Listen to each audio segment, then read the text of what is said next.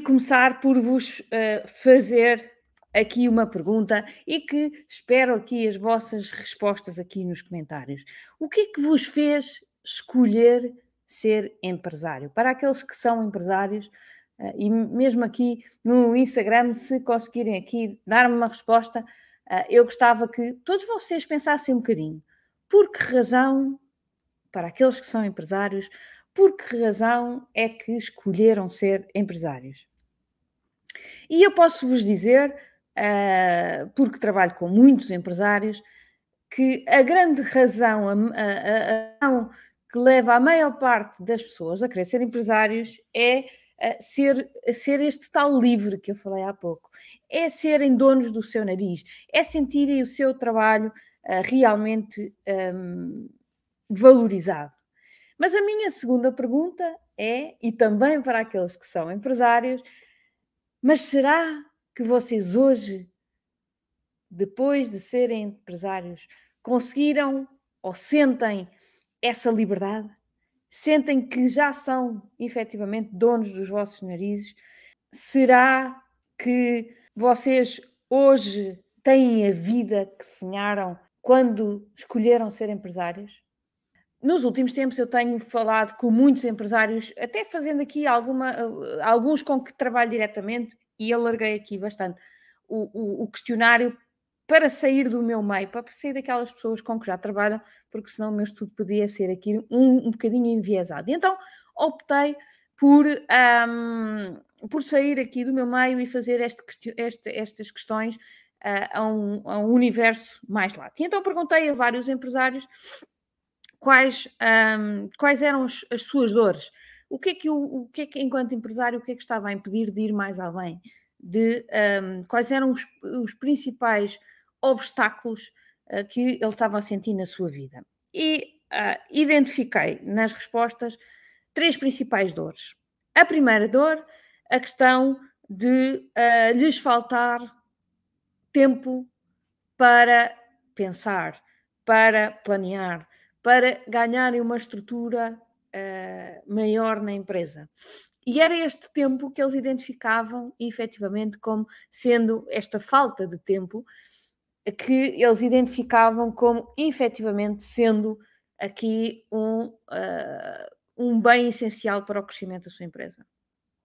A segunda dor prendia-se com o, os recursos humanos, com a, as, as pessoas, a equipa. Um, eu, quase todos os empresários com que eu falei sentiam aqui uma grande dor, a dor uh, de um, encontrar uh, de, ou de não encontrar as pessoas certas. E quando encontravam as pessoas certas, elas uh, rapidamente fugiam. Mas a maior dificuldade era encontrar pessoas e pessoas certas, pessoas qualificadas, pessoas com o perfil ideal para um, as posições.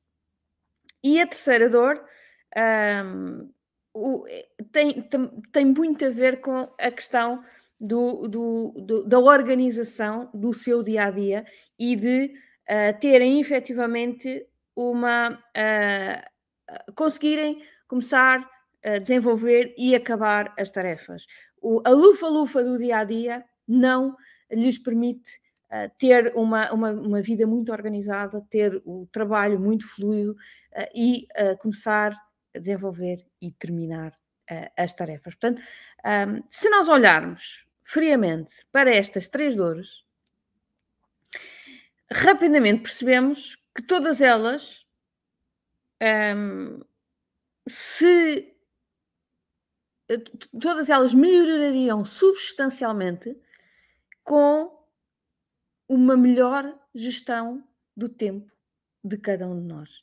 E atenção, Uh, isto foi, uh, me, foi-me passado por muitos empresários, empresários de várias áreas de atividade, empresários de, de empresas de dimensões completamente diferentes. Uh, e por isso, aquilo que, uh, que eu concluo é que realmente aqui a, a, questão da gestão do tempo é uma questão primordial em qualquer empresa e começa no topo. É um desafio enorme para as pessoas que estão no topo das organizações. E depois, obviamente, sendo um desafio enorme no topo, é um desafio que vem por ali abaixo, não é? Porque eu não só tenho que fazer as coisas certas, mas como também tenho que conseguir que a minha organização, a minha equipa, faça as coisas certas. E, portanto, se eu próprio, eu própria, não sou capaz de, de, de me focar nas coisas certas, quanto mais pôr os outros a fazer também as coisas certas. E, portanto, uh, se eu conseguir melhorar a gestão que faço do meu tempo, provavelmente eu vou resolver, quer uh, uh, encontrar este tempo para planear, para, um, para pensar uh, e para estruturar melhor o meu negócio. Eu vou ganhar tempo para entender quais são as pessoas certas e onde é que eu as vou buscar e fazer processos de recrutamento mais cuidados, que é uma coisa que eu acho que faz sempre, é sempre essencial, um, e vou ter uh, mais tempo para um, planear, para organizar o meu próprio tempo e assim vou tirar o máximo partido e vou conseguir um, fazer as tarefas do princípio até ao fim. Tenho aqui o João iria, iria dizer tenho mais uma dor a acrescentar: a autonomia dos colaboradores. Ultimamente sinto que ninguém faz nada sem antes me perguntar se é assim e como se faz. Mais uma vez, João entra que nem uma luva neste patamar da, da questão da gestão do tempo.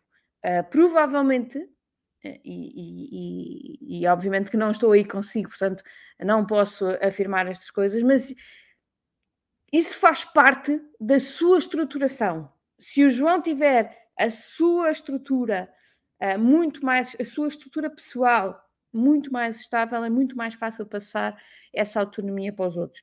Quando os integra, tem que lhes, tem que lhes dedicar tempo, tem que os ensinar, tem que lhes dizer aquilo que ele já é suposto saber e aquilo que podem ainda perguntar. Mas tudo isto leva tempo.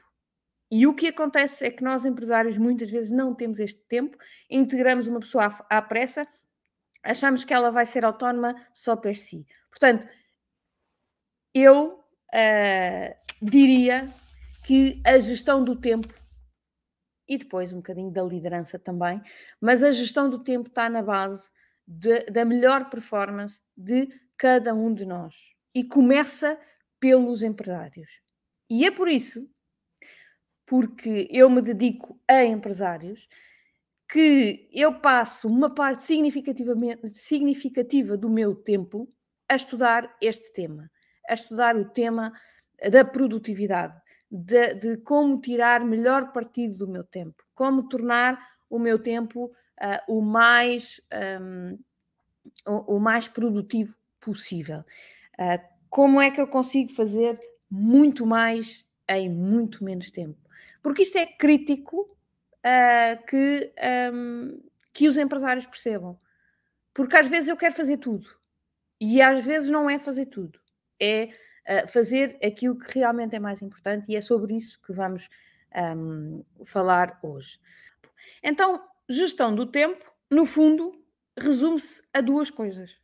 Duas decisões apenas que nós temos que tomar para gerir melhor o nosso tempo. Então, quais são estas duas decisões?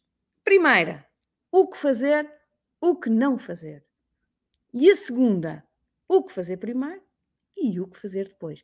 São duas perguntas apenas e que vos garanto que, se vocês pensarem nelas com frequência, vão conseguir uh, gerir muito melhor o vosso tempo. Então, o que fazer e o que não fazer. Nós, muitas vezes, quando, quando pensamos em gerir o nosso tempo, pensamos o que é que temos para fazer. E fazemos até uma lista uh, de coisas para fazer, normalmente uma lista enorme, que nunca mais acaba e que tem tarefas a mais garantidamente para o tempo que eu tenho, mas eu até listo o que é que eu tenho para fazer. Mas será que uh, alguma vez listou aquilo que não pode fazer? Se calhar não, se calhar nunca listou o que é que não pode fazer. Agora, vou-lhe dar aqui um exemplo. Vai ao, vai ao nutricionista ou à nutricionista e a nutricionista diz assim: então, olha, o senhor vai ter que comer alface, rúcula, uh, tomate, uh, bife de peru, uh, bife de frango. E sei lá. E dá-lhe uma lista das coisas que pode comer. Pode comer isto, isto, isto, isto, isto, isto, isto, isto, isto, isto, isto. E vocês saem de lá e dizem: Bom, tenho aqui a lista do que é que eu posso comer. Então, vou comer isto.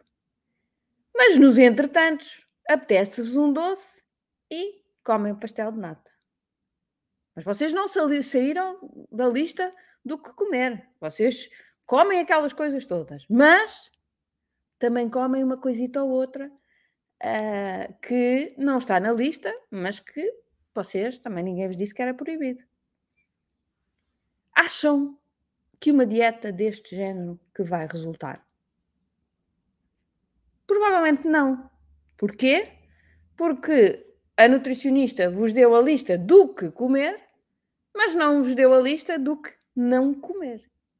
E é isto que uh, nos impede, na maior parte dos casos, de cumprir a nossa uh, dieta do tempo. Porquê? Porque nós sabemos muito bem o que é que temos que fazer, mas pelo meio vêm lá uns pastéis de nata, vêm lá uns queques, vêm lá umas bolinhas de Berlim, vêm lá umas coisinhas que eu não posso comer, mas que eu vou comendo. E o que é que acontece é que a minha lista vai ficando para trás. Porquê? Porque há umas coisinhas que se meteram lá pelo meio. E por isso é crítico eu saber o que é que uh, o que é que eu quero, o que é que eu vou fazer, mas o que é que eu não vou fazer. É crítico que eu entenda aquilo a que eu chamo os ladrões de tempo. São aquelas, são os pastéis de nata, são as bolinhas de Berlim, são aquelas coisas que eu não tenho que comer, eu não vou, eu não deveria comer, mas que como não está na lista do que não devo fazer, lá vai uma, lá vai outra. E às vezes passamos um dia todo a comer pastéis de nata em vez de comer o bifinho de peru. Ah, por isso, é crítico que vocês identifiquem os vossos ladrões uh, de tempo. Como é que vocês identificam os vossos ladrões de tempo? É fácil.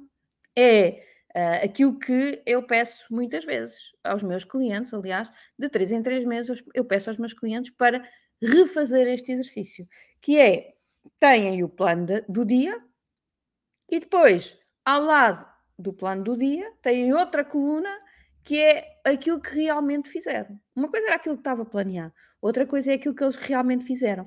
E no, no, no, que eles realmente fizeram, eles têm que ser honestos, obviamente, e escrever tudo. Vão aparecer lá umas coisinhas pelo meio que eles percebem que não estavam planeadas. E depois eles têm que identificar se essas coisas são coisas que apareceram porque eram realmente importantes e, portanto, deviam estar ali, ou se não. Ou se são mesmo o pastel de nata que não devia estar ali, mas que eu vou atrás. Coisa, exemplos, telefonemas que eu recebo. Ah, Mariana, então, mas eu posso não atender o cliente? Posso. Ah, um, ah, um, colaborador que me entra pela porta adentro a, a fazer uma pergunta. Ah, Mariana, está bem, mas ele está aflito, então não lhe vou dar uma resposta. Não tenho que dar. Pelo menos não tenho que lhe dar naquele momento que ele me entra pela porta adentro. Um, porque o que acontece é que são estas pequenas coisas que são os tais pastéis de nata e as bolinhas de Berlim, que me vão afetando a minha produtividade ao longo do dia. Porque eu estou a fazer uma tarefa de altíssima concentração e toco ao telefone e eu atendo. Eu depois desligo o telefone, uh, volto àquilo que estava a fazer. Primeiro vou ter que reler provavelmente os últimos 3 ou 4 minutos do que estava a fazer para começar a entrar outra vez. A minha concentração demora alguns minutos também a voltar ao pico em que estava. Portanto, por cada interrupção, não é só o tempo que a interrupção demora. Eu demoro, se calhar, mais 10 minutos só para entrar no mesmo ritmo, só para entrar dentro do assunto, só para voltar ao ritmo em que estava. Por isso é que é fundamental que vocês estabeleçam os momentos em que não podem ser interrompidos. E têm que identificar estes ladrões de tempo de uma forma muito clara e dizer: não, eu não posso ter o, o, telemóvel ao lado quando estou a fazer um trabalho de concentração. Ele está um, desligado ou, no limite, ou está reencaminhado para uh, alguém que me está a, a, dar suporte naquele momento, ou eu deixei o telemóvel lá fora com a, minha, a minha administrativa para, se for alguma coisa importante, ela atender e então sim interromper-me. Agora, o telefone não pode estar sempre a tocar. Eu não posso estar sempre a ver o e-mail. Eu não posso estar sempre a ver as mensagens. Eu não posso estar constantemente a receber aqui avisos no computador a dizer o não sei quantos mandou um mail, o não sei quem mandou-te uma mensagem. Esqueça. É muito sobre estas práticas que eu quero falar convosco. Isto tem que acabar. Ok? Isto tem que acabar. Tenho aqui o João a dizer: hoje fechei a porta do escritório. Aguentou fechada por 30 minutos até chegar um cliente e ninguém conseguiu responder e terem que vir fazer perguntas. Oh, João, tem que, tem, tem, tem, tem, tem que tomar conta da sua equipa. A sua equipa tem que ser capaz de dar a resposta. E vamos lá ver, se o cliente tem uma urgência, o João também tem as suas. E, portanto, se o cliente uh, foi e não lhe conseguiam dar uma resposta, um, o mais fácil era dizer: ouçam, um, volto mais tarde. Um, o JC Oliveira, tanta verdade junta. É verdade, JC, também concordo que isto. Uh, mas é difícil, é muito mais fácil falar do que fazer. Tenho aqui a Ana Souza que pergunta: quem trabalha com atendimento ao público, como faz? Deixa de atender. Muito bem, uma ótima pergunta, Ana. Depende do que é a sua uh, função. Se a sua função é única e exclusivamente o atendimento ao público, obviamente que não pode deixar, deixar de atender ao público, porque essa é a sua função. Agora, se associada à sua função tem tarefas que não são de atendimento ao público, ou seja, se atendo, se atendo um cliente e depois tem que ter um período de concentração, então tem um período em que está à frente do cliente, tem que ter um período em que está lá atrás e que alguém está a fazer esse trabalho por si. Não, quer dizer, é impossível eu estar a fazer um trabalho de concentração à, à, à espera que alguém me entre pela porta. N não dá, não dá. Portanto, eu tenho que ter momentos para a pessoa me entrar pela porta, tenho que ter momentos em que eu estou em back-office a fazer o meu trabalho de concentração. Não sei se fez sentido.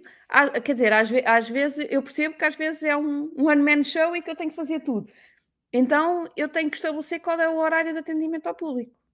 Eu, eu lembro-me, tenho uma cliente é, que uh, tem, tem um, um trabalho uh, de produção, uh, tem um trabalho de produção e, e tem uma loja aberta. E, e, e, e, no início ela estava a fazer a produção ao mesmo tempo que o cliente entrava, depois parava tudo, depois voltava, depois chegou a um ponto em que ela percebeu que não dava. Então passou a ter um horário de, da loja mais reduzido, a loja só estava aberta uh, um, ali a partir da hora do almoço até ao final do dia, que era quando tinha maior fluxo de clientes a entrar pela porta, e no início da manhã era quando ela estava a fazer a produção. Não dá para fazer tudo ao mesmo tempo. Uh, como diz o, aqui o JC, cada função, sua atividade e seu tempo. É crítico que eu perceba quais são os meus momentos de concentração, um, quais são os meus momentos de concentração em que eu não posso estar a fazer, a ser constantemente interrompida. Eu, eu quando, quando no último trabalho por conta de outra que, que tive, uh, e, e, e, e, o, e o João uh, provavelmente já me ouviu a dar este exemplo do, da questão do fechar a porta, eu fechava a porta do gabinete e a minha equipa sabia que eu durante 50 minutos não podia ser interrompida.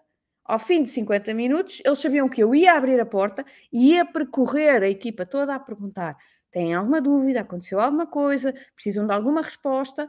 Mas durante aqueles 50 minutos, ninguém me ligava, ninguém me batia à porta. A minha porta, ainda por cima, não abria por fora, tinha que ser eu um, a, a, entrar, a, a abrir a porta, e portanto era crítico que eles entendessem que eu tinha blocos de 50 minutos, mas eles sabiam que eram 50 minutos e eram mesmo 50 minutos porque eu punha o, o, o, o alarme. Para eles também estarem descansados. Eles, eles não ficavam aflitos, tipo, ai, ah, agora não tenho uma resposta e agora não sei quando é que a Mariana me vai poder ajudar. Não. Eles sabiam que no máximo, se a dúvida fosse exatamente quando eu fechasse a porta, eles sabiam que eram no máximo 50 minutos depois eu abria a porta. Portanto, eles ficavam descansados. Não havia nada uh, que em 50 minutos um, que, que, a resposta fosse assim tão, tão urgente. Quer dizer, nunca aconteceu, mas podia ter acontecido e eles aí batiam, batiam à porta, obviamente, e eu abriria. Mas é muito importante. Eu podia, eu abriria certamente essa exceção, mas se abrisse a porta e o assunto não fosse altamente urgente e altamente importante, aquela pessoa ia levar uma descasca valente. Porque é preciso que eles também tenham essa noção e eles saibam o que é que é realmente importante e o que é que não é importante. Tá? Um, o João iria dar aqui uma dica que eu acho que é incrível para a questão do atendimento. Para não estarmos todos ocupados com o telefone, criei horários para apenas um colaborador estar uh, ao telefone. As chamadas que chegarem ao mesmo tempo esperam e são respondidas mais tarde. É isto mesmo, é criar horários por, por cada um, porque se calhar de manhã há uma pessoa que está mais ligada ao telefone a fazer coisas menos, de, menos, de menor concentração uh, e que à tarde faz as suas tarefas de concentração, e se calhar há outro que tem o, um, o, o, o, o, horário contrário, não é? Que de manhã tem uma parte de concentração e à tarde está uh, mais ligada aqui ao telefone. Uh, JC, enquanto gestores ou responsáveis, necessitamos do nosso tempo e espaço para podermos render, seja no escritório, no gabinete, do exterior ou onde for estabelecido. Completamente de acordo. Completamente de acordo. Nós, empresários uh, e, gestores e, e chefes de equipa, precisamos de tempo para estar calmos, tranquilos, a pensar a executar sem sermos interrompidos. Se estamos constantemente a ser interrompidos, os nossos raciocínios não se desenvolvem. Uh, Ana Souza, com pedidos via WhatsApp, e-mail, Facebook, telemóvel e balcão, é um verdadeiro desafio à organização de tarefas. Solução que arranjei nos últimos anos: trabalho de back-office fora do horário de expediente e aproveitar feriados e fins de semana ao máximo. Oh, Ana, se é um sacrifício que quer fazer, uh, por mim, tudo bem. Eu não é um sacrifício que acho que deva fazer. Acho que um, ehm, tudo o que são pedidos WhatsApp, e-mail, Facebook, uh, tem um horário, porque não tem que ter resposta imediata. Uh, mesmo o telemóvel pode avaliar se tem ou não tem que ter resposta imediata. E o balcão é uma questão de controlar o horário do balcão. Agora, se efetivamente tem o balcão aberto desde as 8 da manhã às 8 da noite e, e, e, tem que lá estar o dia todo a olhar para os clientes, porque é uma coisa com muito fluxo e que os clientes estão lá sempre, se calhar vale a pena pensar se vale a pena meter outra pessoa a fazer esse trabalho. Uh, até que ponto é que uh, o, o seu tempo é valorizado e tem valor para colocar lá outra pessoa.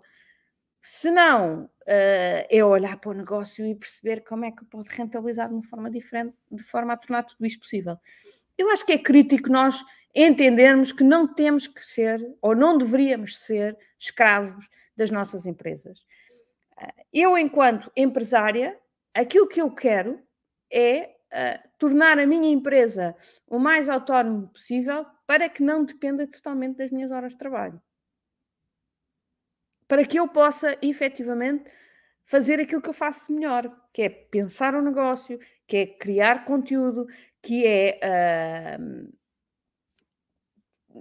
estar muito atrás, não é? Se eu sou a pessoa que faz tudo, então eu não tenho tempo, efetivamente, para fazer o meu negócio crescer. Eu vou ser aqui o estrangulamento da minha empresa. É crítico que vocês percebam que vocês não podem ser o estrangulamento da vossa empresa. empresa que não cresce, decresce. E se vocês é, concentram tudo em vocês e não há uma forma que vocês vejam de crescer, de crescer, não é de crescer, é de crescer de uma forma um, sustentável, então às tantas. Um, às tantas não dá para fazer mais nada. Porque o vosso tempo, por mais que vocês trabalhem, e, e no caso da Ana, imagino que já trabalhe muito, muitas horas, mas por mais horas que trabalhe, não vai crescer mais, porque às tantas o dia só tem 24, mesmo que deixe de dormir. Um, por isso uh, é crítico que uh, vocês pensem bem o vosso negócio. E, e, e, eu sei do que estou a falar, porque, como partilhei convosco, eu, tra eu trabalho com muitos empresários e empresários um, obviamente em, em, em fases mais, mais evoluídas, em que as empresas já estão maiores, já têm uma estrutura grande, já, já conseguem ter aqui algum suporte, mas também trabalho aqui com empresas mais pequeninas que estão a começar, que estão a dar os primeiros passos. E aquilo que eu digo é crítico nós termos a estrutura desenhada, em que nós não somos a pessoa que está, nos, está nos, nas, nas, caixinhas todas. Começamos por aí, mas rapidamente temos que ir para um, um caminho em que um, se temos uma pessoa que está a ser constantemente interrompida, então damos-lhe tarefas uh, uh, fáceis que ela não tem que se concentrar e temos que ter outra pessoa em tarefas de concentração, em que o telefone não toca, em que ela não tem que responder a mensagens, em que ela não tem que se focar no e-mail. Um, JC diz ali que se, um,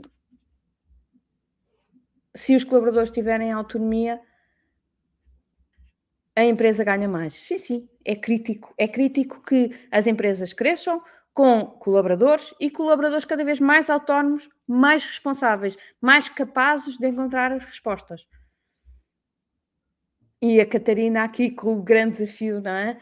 É uma realidade para crescer, temos que pensar uh, e delegar para crescer. Obrigada por me fazer perceber onde eu estou no organograma. É isso mesmo, Catarina. Temos que sair daqui da, da base e temos que ir para cima. Enquanto nós não formos para cima, estamos a estrangular o crescimento do nosso negócio. Enquanto nós estivermos aqui na base só a fazer as tarefas da base, um, não estamos uh, efetivamente a dar o melhor de nós à empresa. Helder Braz diz: depois de ter feito o curso Masterclass de Gestão do Tempo da Mariana, tive que ser cold turkey.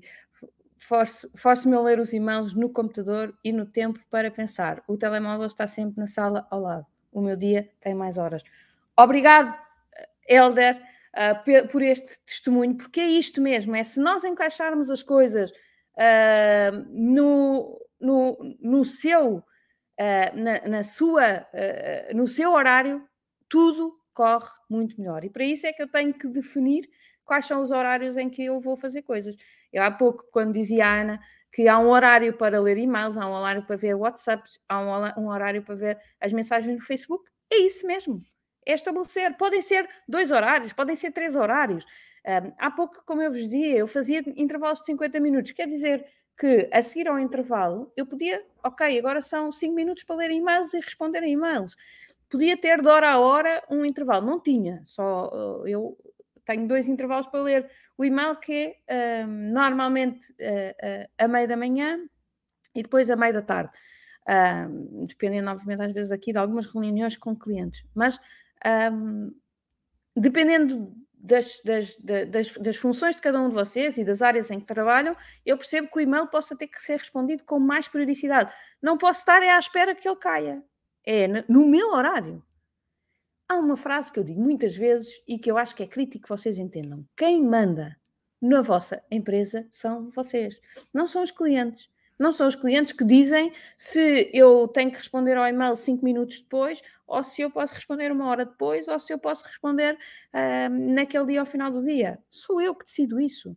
Obviamente, todas as decisões têm. Uh, uh, todas as decisões têm consequências, mas têm consequências que eu tenho que analisar e eu tenho que ver se o facto de eu demorar duas horas a responder àquele cliente, se aquilo que eu ganho com o meu tempo é, é superior ou não àquilo que eu perco com o tempo que, um, que o cliente fica à espera.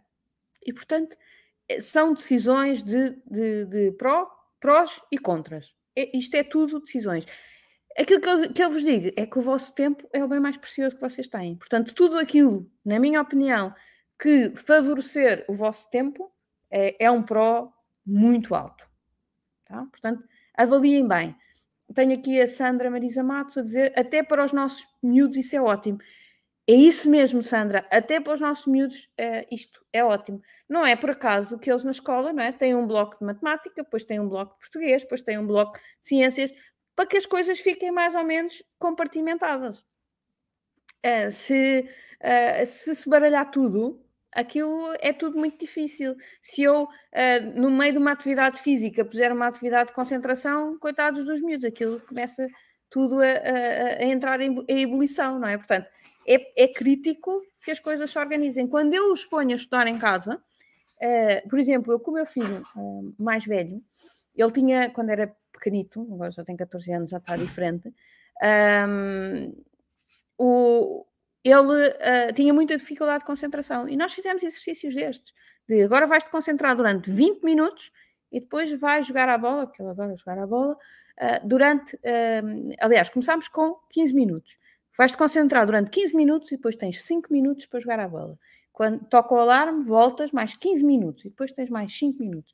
Um, o, acho que e, e, depois fomos aumentando o, prazo, hoje, hoje já nem precisa, faz blocos de 50 minutos, porque eu lhe disse que, que achava que era o ideal para ele, um, mas, uh, mas já nem precisa de mim, faz isto sozinho uh, e, e, controla lá o tempo dele. Mas foi um exercício que ele teve que fazer, que é, ok, agora vou estar 15 minutos, porque ele não conseguia estar muito tempo quieto, não é? Quando era muito miúdo, tem muita energia, é um rapaz cheio de energia e, portanto, não conseguia. E, efetivamente, uh, passámos por esse período de, de, de, habituação e hoje não tem, já, já é um rapaz cheio de capacidade de concentração. Então, respondendo aqui ao JC Oliveira, responderam um e-mail com uma mensagem automática do tipo gratos pela sua comunicação, prevemos responder no prazo de X. Por que não? Por que não? Eu, eu, por exemplo, aos meus clientes, todos os meus clientes, quando começam a trabalhar comigo, eu digo, eu estou 100% disponível todos os dias, a toda a hora, para o ajudar naquilo que uh, for preciso. Agora, nunca vou atender o seu telefonema quando estou noutra reunião. E é provável que eu passe o meu dia em reuniões e muitas vezes saio de uma para a outra, portanto, não, não fica à espera que eu nem, nem eu atenda, nem lhe devolva uh, o telefonema muito rapidamente. Assim que tiver essa oportunidade, eu vou lhe devolver. Uh, e normalmente até peço para uh, ser uma coisa tipo mais WhatsApp, porque fica aqui. E eu sei qual é o assunto e, e, e, na primeira oportunidade um, devolvo a chamada e às vezes até já com a resposta se eu sei qual é a pergunta. Um, portanto, eu defini as regras, quando os clientes começaram a trabalhar comigo, eu defini as regras, portanto já não sinto esta necessidade de, uh, de, dar, de, de dar este prazo de resposta. Mas isto é uma coisa que acontece muito em muitas empresas e que depois, o que é importante, quando, quando escrevemos uma mensagem destas, o que é importante é cumprir este prazo. Aí sim eu acho que é crítico. Se eu digo que lhe vou responder no prazo de 24 horas, então eu no prazo de 24 horas tenho que lhe estar a responder. Porque aí sim há uma quebra de confiança grande. Um, se uh, o cliente está avisado que eu vejo e-mails, que eu vejo mensagens e que lhe respondo assim como for possível, uh, obviamente que eu tenho que convém uh, dar-lhe também alguma expectativa, posso não ter que responder a cada e-mail com, um, com, com, esta resposta. Uh, depende, depende dos negócios, depende, obviamente, do, da relação que vocês têm com os clientes com que falam. Eu, como tenho uma relação muito próxima, um, como tenho uma relação muito próxima, eles já sabem e eu não preciso de dar este tipo de resposta. Mas se forem clientes, muitos clientes que não vos conheçam e que não sabem as vossas regras, sim, é estabelecer as regras uh, do jogo uh, quando, quando se começa a jogar. Que é para não surpreender ninguém, ninguém estar à espera que eu vou responder no minuto a seguir e depois, afinal, um, a resposta só vem passado três horas ou passado três dias, portanto, e aí sim estou a defraudar as expectativas do meu cliente. Agora, se eu colocar bem as expectativas que ele possa ter, está tudo bem. Ele, se ele veio ter comigo, ele já sabe como é que eu trabalho, portanto, um, tem, tem que aceitar. Se ele não aceitar, não vem ter comigo, não é? Muito bem, então, um, o que fazer, o que não fazer. E depois, a segunda pergunta, que é o que fazer primeiro e o que fazer depois. É crítico que nós consigamos entender que nem todas as tarefas têm a mesma importância. Nem todas as tarefas me trazem o mesmo valor para a organização. E, portanto, aquilo que eu me devo focar é naquilo que realmente traz mais valor. E valor, muitas vezes, nós olhamos para o curto prazo. Eu não estou a falar só do curto prazo, até porque normalmente o valor do curto prazo é muito inferior àquilo que pode ser o meu valor no, um, no longo prazo. E, portanto, é muito importante, e agora vou, vou, repetir a palavra, que vocês se foquem naquilo que é uh, realmente importante. Tá? Um, há sempre aqui aquela, uh, aquela, du, aquela dupla ideia de, ok, mas é importante ou é urgente? Uh, até há aquela matriz, não é? Que tem urgente e importante e que diz que eu devo me focar primeiro naquilo que é urgente e importante. Obviamente que se é urgente e importante, eu devo me focar primeiro, mas uh, a minha ideia é que cada vez mais haja menos coisas urgentes e importantes. As coisas que são realmente importantes devem ser tra tratadas por antecipação, devem ser tratadas em planeamento, devem ser um, um, tratadas de uma forma estratégica. E, portanto, se eu conseguir ter tempo para, com, com, com calma, tratar das coisas que são importantes, elas nunca se vão tornar urgentes. Porquê? Porque eu já as tratei no seu devido tempo. E por isso, o objetivo é, é que eu me consiga focar grande parte do meu tempo em coisas que são importantes e não urgentes. Porque essas são, se eu as tratar todas, então eu não vou ter aqui o outro quadrante que é uma chatice. O, o, quadrante que dá cabo da nossa vida é o quadrante do importante e urgente. É quando andamos completamente a, a, a, a apagar fogos e andamos completamente com o fogo à porta de casa. E é isso que nós não queremos. Nós não queremos ter, uh, chegar aqui ao ponto de ter o fogo a entrar-nos pela porta. Nós queremos ter um bom planeamento, um bom ornamento do território, uh, um, umas boas uh, estradas corta-fogo, umas boas, essas coisas todas, que eu não percebo nada de incêndios, mas, mas, mas é aquilo que a gente ouve na televisão, para que quando vier o fogo, está tudo super preparado e eu consigo responder de uma forma super tranquila, porque estava tudo preparado com antecipação. Tá? Por isso, é aquilo que vocês devem fazer na vossa empresa e é essa a vossa maior função enquanto donos da empresa, chefes de uma equipa, é pensar nas coisas que são importantes e não urgentes, para que não, para que não apareçam as urgentes. Epá, se aparecerem, vocês têm que ir lá apagar o fogo. De repente houve alguém que uh, atiçou um fósforo na vossa porta e não houve planeamento nenhum que vos valesse e a porta está a arder e tem mesmo que ir lá a correr apagar o fogo. Uh, mas que isso seja a exceção da exceção. Todos nós temos exceções, todos nós temos desafios que de repente aparecem e não estamos à espera. Mas que seja a exceção. O problema e eu vou-lhe chamar mesmo problema, embora eu não goste da palavra problema, mas o problema é que nós, empresários, muitas vezes passamos o tempo a tratar das urgências e, e que são importantes. Porque também digo-vos, as urgências que não são importantes, não são convosco. Alguém que as trate. Se, obviamente, se, tivesse, se tiverem essa possibilidade na organização. Uh, mas um, vocês devem cada vez mais uh, estar naquilo que é importante. E naquilo que é importante, tentem não ter urgências. Faz sentido? Numa empresa há realmente tarefas que geram muito valor, é? que, são, uh, que, que, são responsáveis por, sei lá, 70% ou 80% da faturação. E essas normalmente não são urgentes. Portanto, quando vocês estão focados em coisas urgentes, pensem o que é que estão a fazer uh, de menos bem. Quando vocês quando vos batem à vossa porta muitas urgências, pensem o que é que vocês estão a fazer menos bem. Certamente há coisas para melhorar.